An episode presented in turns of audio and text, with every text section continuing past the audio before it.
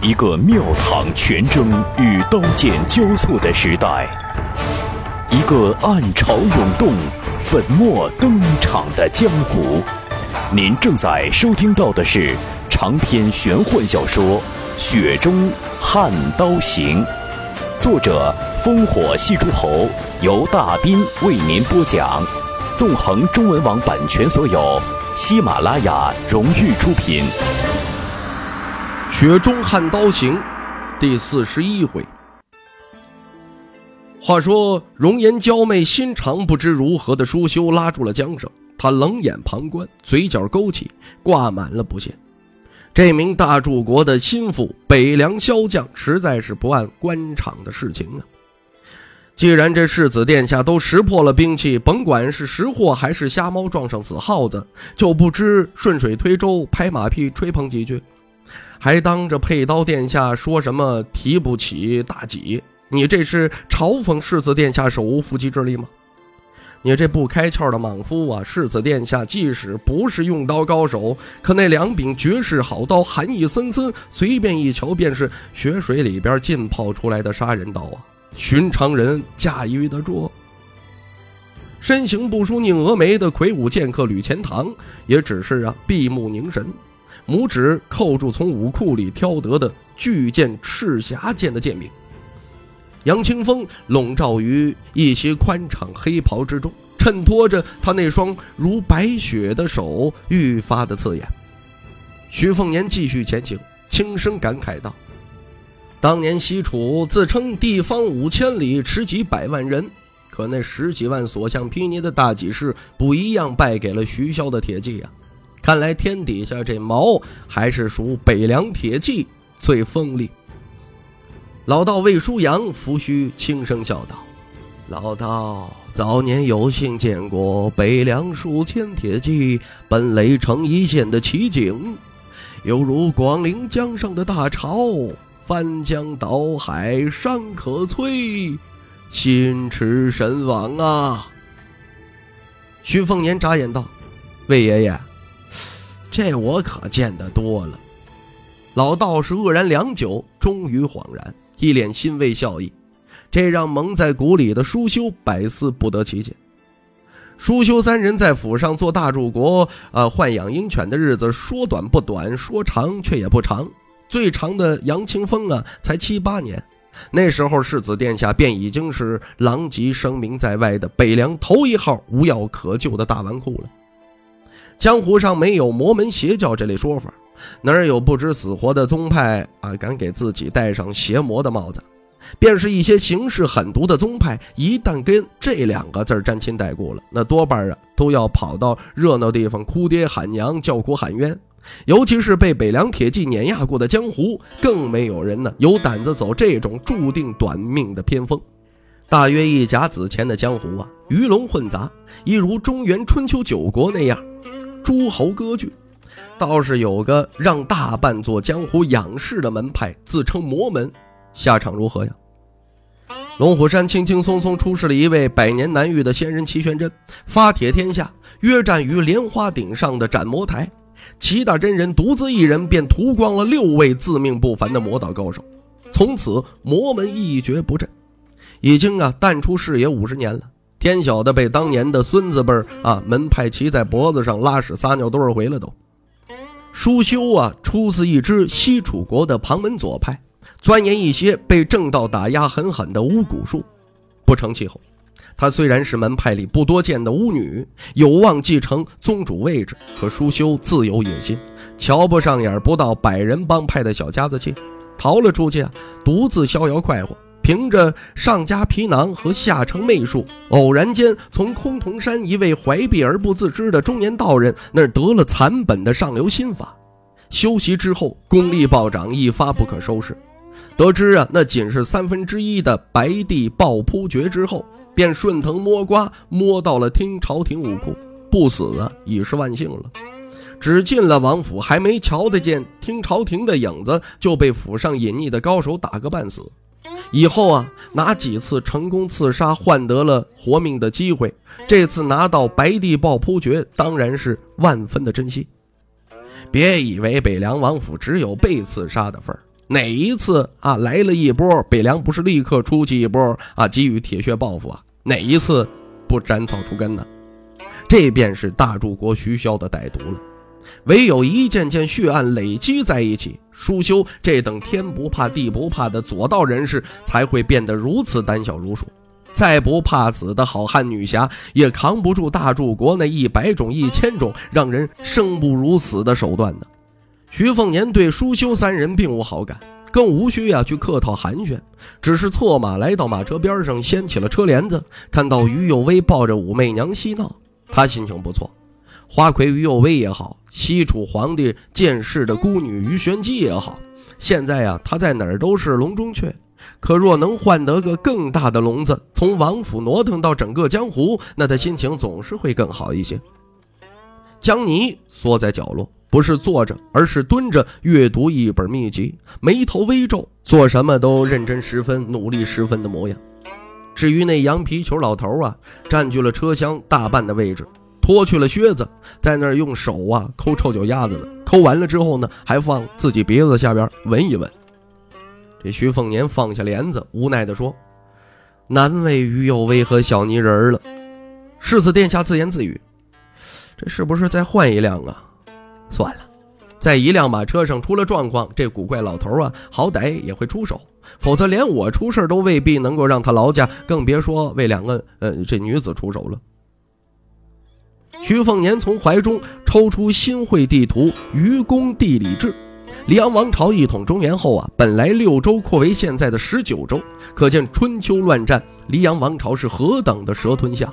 徐骁为何成为王朝唯一一位大柱国，便在情理之中。北凉啊，是泛称，囊括了整个凉州和半个灵州。他们一行人现在才出城没多时，城池本就在北凉最南部，距离雍州北边境啊，还有一日的行程。这徐凤年走的官道，便是四年前走过这段路程。当初走的也轻巧，马马虎虎，算得上是鲜衣怒马。进入雍州腹地以后，才开始一路凄凉。兴许呀，是受不了车内的豆尖老头了。这于有为捧着白猫探出头来，眼中有些乞求地望向徐凤年。徐凤年打了个响指，杨清风猛然睁眼，只听他一声口哨，一匹无人骑乘，只是乖巧跟在他身后的枣红骏马小跑着跑向了世子殿下。杨清风据说连野鬼山魈都能够饲养，御马自然不在话下。骑术尚可的于有威刚坐上马背，便小心翼翼地安抚着武媚娘。一时间呢，整条官道后边只见尘土漫天，马蹄阵阵，大地颤动，显然不是一百轻骑能够制造出来的阵势。徐凤年调转马头，眯眼望向那边，马车停下，生平第一次离开王府的江泥也探出头来。徐凤年笑了笑，对面有惧色的于有威招手道：“换马。”来我这边坐着。整个北凉有这气魄和手腕的角色，就两人而已。老爹徐骁可不敢抢世子殿下的风头，那剩下那位便水落石出了。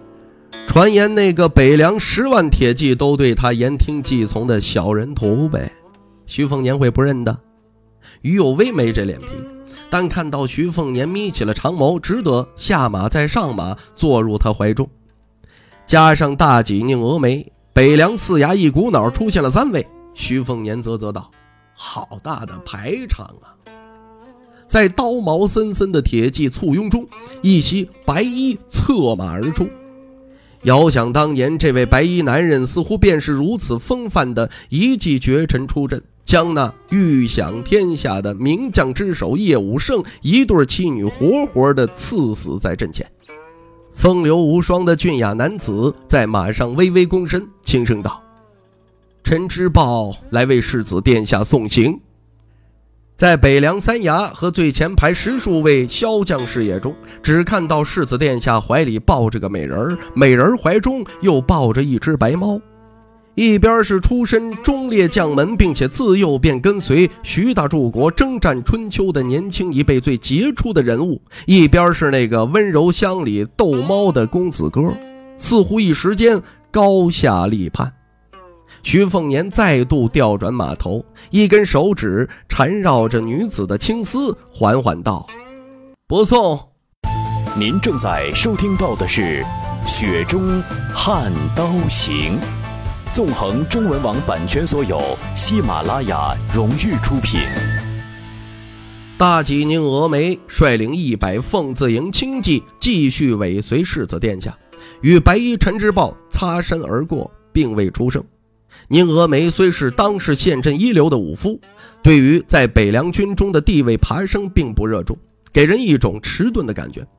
今天小人徒带领三百余重甲铁骑奔驰几十里送行，折腾出这一场声势。宁峨眉越过那一袭惹眼的清亮白衣后，却也不禁皱起眉头。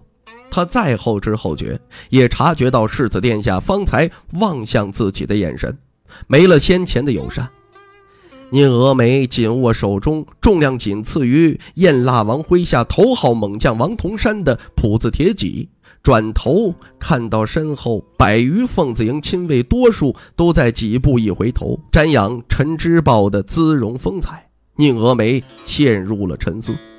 北凉四衙中，手握北凉第二精锐重骑六千铁浮屠的典雄处，掌管北凉三分之一白奴羽林的韦普成，两人皆是陈之豹一手栽培起来的心腹大将。此时就在身后肃容握鞭。对于这两个与自己齐名的北凉青壮一代猛将，宁峨眉并不熟络，只限于啊杀伐战场上的娴熟策应。若说军中威望，宁峨眉自认不输丝毫。可若说是手中兵权轻重，差距何止是官阶上的三级呀？宁峨眉自嘲一笑，提了提手中大戟，缓了缓骑队的速度，拉开到世子殿下要求的半里路。毛发如湿的点雄处扭头啐了口唾沫在地上，他鄙夷地说：“将军，这殿下该不是吓破胆子了吧？都不敢让我们送行，不送更好。”老点还不乐意热脸去贴他的冷屁股，咱铁浮屠个个都是拿北凉蛮子脑袋当尿壶的好汉，丢不起这人呢。更像私塾里边教授稚子读书识字的韦普成要含蓄许多，他轻笑道：“殿下四年前出门游历，身边才带了一个老马夫，这次总算是补偿回来。正在兴头上，自然不喜我们的叨扰。”老典，你只知道杀来杀去的老匹夫，哪里懂得世子殿下的风花雪月呀？六千铁浮屠重骑在铁骑冠天下的北凉军能排第二，仅次于徐骁亲领的大雪营龙骑军，一黑一白，让北莽三十五万边军闻风丧胆。春秋国战，人屠徐骁，教会天下一个血淋淋的真理。战场胜负从来不是单纯甲士数量的比拼，甚至不在于披甲率高低，而在于兵种搭配。齐正双管齐下，再由最精锐力量在僵持中一锤定音。西垒壁便是死战第一的鱼骨营，悍不畏死，为齐战第一三千大雪龙骑兵开辟出一条直插叶白魁大戟军腹地的坦荡血路。陈之豹。坐镇中军，运筹帷幄。王妃亲自擂鼓，徐骁舍弃头盔，持矛一马当先，三千白马白甲一路奔雷踏去。其中更有于古营千余人的袍泽尸体。既然西楚世子豪言西垒壁后无西楚，那徐骁便让西楚干干净净的亡了国。金戈铁马名将辈出的春秋九国，那是武夫最璀璨的时代。典雄处韦普成正是从这场战火中崛起的年轻将领，功名都是踩着一位位春秋大将的白骨累积出来的，身上自有一种不可言喻的傲骨萧气，哪里会看得起高粱子弟的架鹰斗狗啊？你便是世子殿下又如何呀？北凉军首重军功，每年那么多粮地纨绔被父辈们丢到边境，哪一个不是被他们操练的死去活来，连哭的力气都没有？哪一个最后不是连祖宗十八代都忘了，只记得军中上级呀？你徐骁除了世子殿下的头衔，你还有什么？这典雄处呸了一声，狞笑道：“我去他娘的风花雪月！老子前年带着六百铁骑长驱直入北莽八百里，抢了一位刺史千金，在马背上剥光了他，完事儿了，捅死挂在长矛上，这才是老子的风花雪月。”韦普成弯腰摸了摸艾玛的鬃毛，打趣道：“结果被大柱国吊在军营栅栏上冻了一个晚上。我可是听说你那玩意儿可被冻得瞧不见了，现在还能使唤？”点雄处一拍肚子，豪迈笑：“胡说，还好好待在那儿呢。韦夫子啊，你若不信，把你家闺女借来试试，保你不服不行。”韦普成一阵的头大，敢打我家闺女的主意，信不信我白奴雨林灭了你六千铁浮屠？点雄处撇嘴道：“夫子又放屁了！有本事各自拉出一百人，丢到教场上斗上一斗，看谁家的兔崽子趴在地上喊娘。”自始至终，北凉四牙四员虎将名声加起来都不如他一人众的小人徒陈之豹，都没插话。既没有出声提醒身边的左膀右臂出言慎重，也没有附和挖苦那位不得人心的世子殿下，神情淡漠。义父大柱国马上要进京面圣，因此暂时是不会去北凉、北莽两军犬牙交错的边境，一切军务啊将一并交给陈之豹负责。北凉三十万铁骑对此早已习以为常。小人图既是大柱国的守卫义子，又是文韬武略皆超拔流群的名将，谁不知道这一袭白衣当年若不是亲口回绝了皇帝陛下，让他去南边独领义军，现在早就是权倾南国的一方封疆大吏，哪儿轮得到南方十步蛮夷在那边上蹿下跳啊？韦普成微笑着说。宁大吉领了这份苦差事，估计要气闷到天天睡不着觉了。典雄处幸灾乐祸道：“宁铁戟这人不坏，杀起人来从来不手软，马战步战都够劲道。老点跟他齐名，服气。至于韦夫子你嘛，说实话，逊色了点儿。”韦夫子不以为意。典雄处这厮啊，素来是心直口快。与他讲上兵伐谋的大道理听不进耳去，陈之豹却抬头望了望天色，喃喃地说了一句：“变天了。”却说于右威扭捏着要单独乘马，徐凤年呢熬不过他，干脆把白马让给他，自己则上了马车。车厢里，斗鸡眼老头啊，终于穿上了靴子，伸长脖子去看江泥手捧的秘籍。蹲在角落的江泥啊，最是吝啬小气，竖起封面，自顾自默念读书。两人呢，就这么僵持不下，比拼耐心。老头看到徐凤年钻入车厢，显得有些不耐烦，横鼻子竖眼，不给半点好脸色。徐凤年坐下后，摘下秀东春雷双刀放于膝上，朴拙春雷在下，秀美秀东在上，两刀一长一短交叠摆放，也是一道养眼的美景。便是江泥也忍不住啊，多瞧了两眼。他曾亲眼见过白虎脸在听潮湖冰面上双刀捡起千堆雪，心中对徐凤年憎恶更深一层。那般美丽的女子才配得上这双刀。徐凤年，你练刀再勤快，也是个两头蛇三脚猫，只会辱没了双刀。上来听书的徐凤年自动忽略掉羊皮球的老头，闭上眼睛吩咐着。读那本《千剑草纲》，江泥打开脚边塞满秘籍典籍的书箱，好不容易找出古篆体封面的《千剑草纲》，开始阅读起来。这段时日啊啊，赚到银子先不说，还被迫认识了近百个生僻字，一字十文钱的惨痛代价。每个字让江泥第二次撞见都要咬字格外加重。果然是一位嫉恶如仇的小泥人。徐凤年听着比较首次阅读要舒畅太多的声音，气息随着千剑草纲文风而微微变更。士大夫登高作赋，那都是有感而发，越是情深，读之越是动容。武者撰文呢，也是一个道理，写出来的东西啊，跟佛道经典根本不是一种味道。这千剑草纲更是字字铿锵。